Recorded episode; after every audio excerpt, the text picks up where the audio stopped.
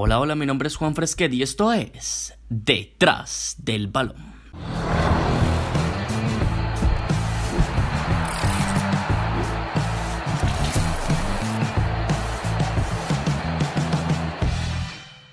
Y creo que viene siendo momento de contar una anécdota, ¿no creen?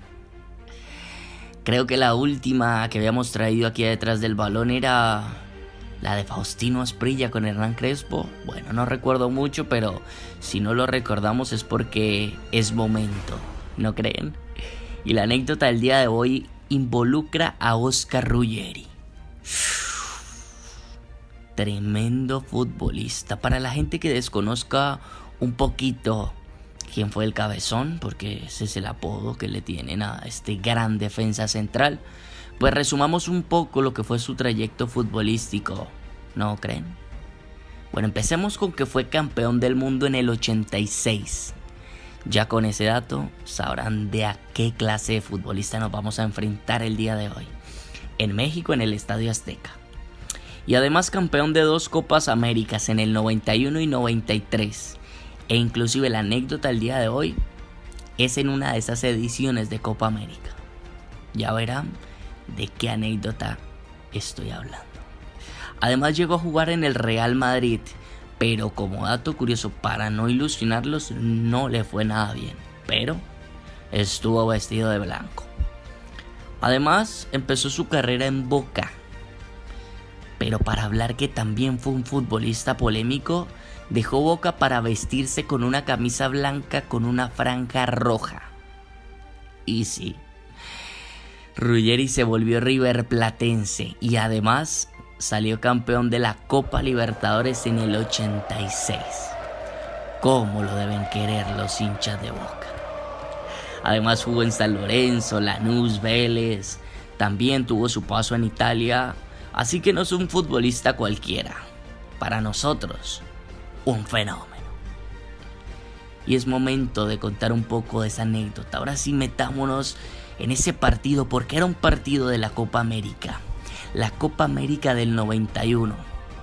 Que por cierto, se jugaría en Chile y los campeones serían los argentinos. Los brasileños subcampeones, pero la plantilla de Argentina contaba con futbolistas como Batistuta, Simeone, Canigia. grandes futbolistas también y justamente se jugaba ese clásico sudamericano entre los brasileños y los argentinos. Y en ese partido se involucra un futbolista brasileño. Hablamos de Carlos Alberto Bianchesi, más conocido como Careca 3.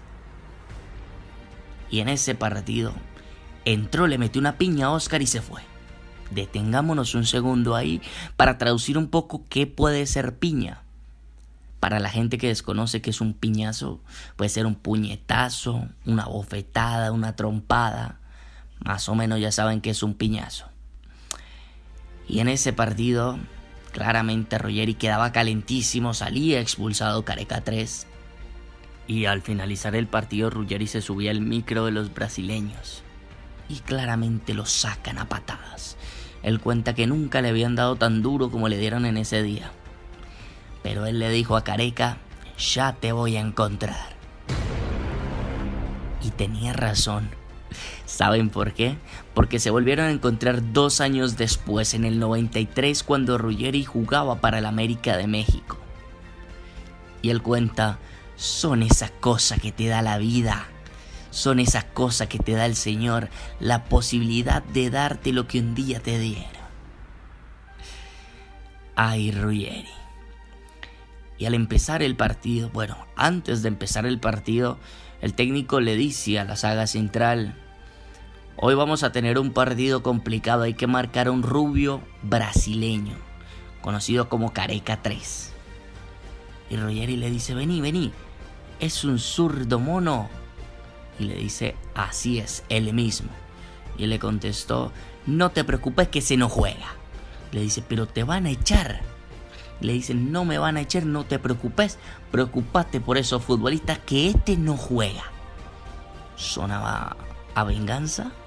Bueno, ya veremos de qué estamos hablando porque salieron los dos equipos al estadio, a la cancha, al césped.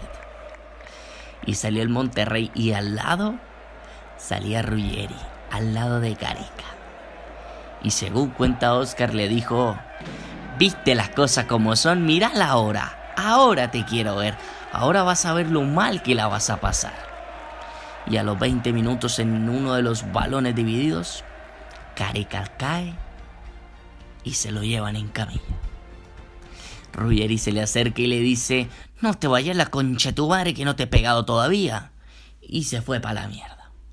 Tengo que aceptar que ese y se fue para la mierda lo acabo de decir yo, pero seguramente es lo que hubiera querido decir Ruggeri, se fue para la mierda.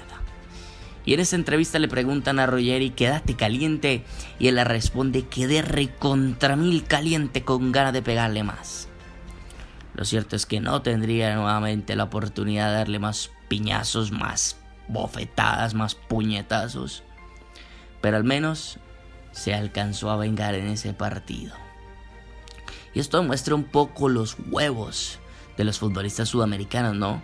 No crean que he buscado cómo son los huevos porque no, no hablamos de eso, sino hablamos de ese poderío, de esas ganas de estar en la cancha, de jugar, de darla toda. Y eso demuestra el futbolista sudamericano. Y eso demuestra también un poco detrás del balón que desempolva un poco esas anécdotas para traerlas aquí, para que todos ustedes las escuchen, para que recuerden, para que nos informemos un poco de los futbolistas de los que vamos a tratar y para que vean que el fútbol tiene mucho que contar. Al igual que aquí en Detrás del Balón. Nos vemos en otra próxima edición. Chao, chao.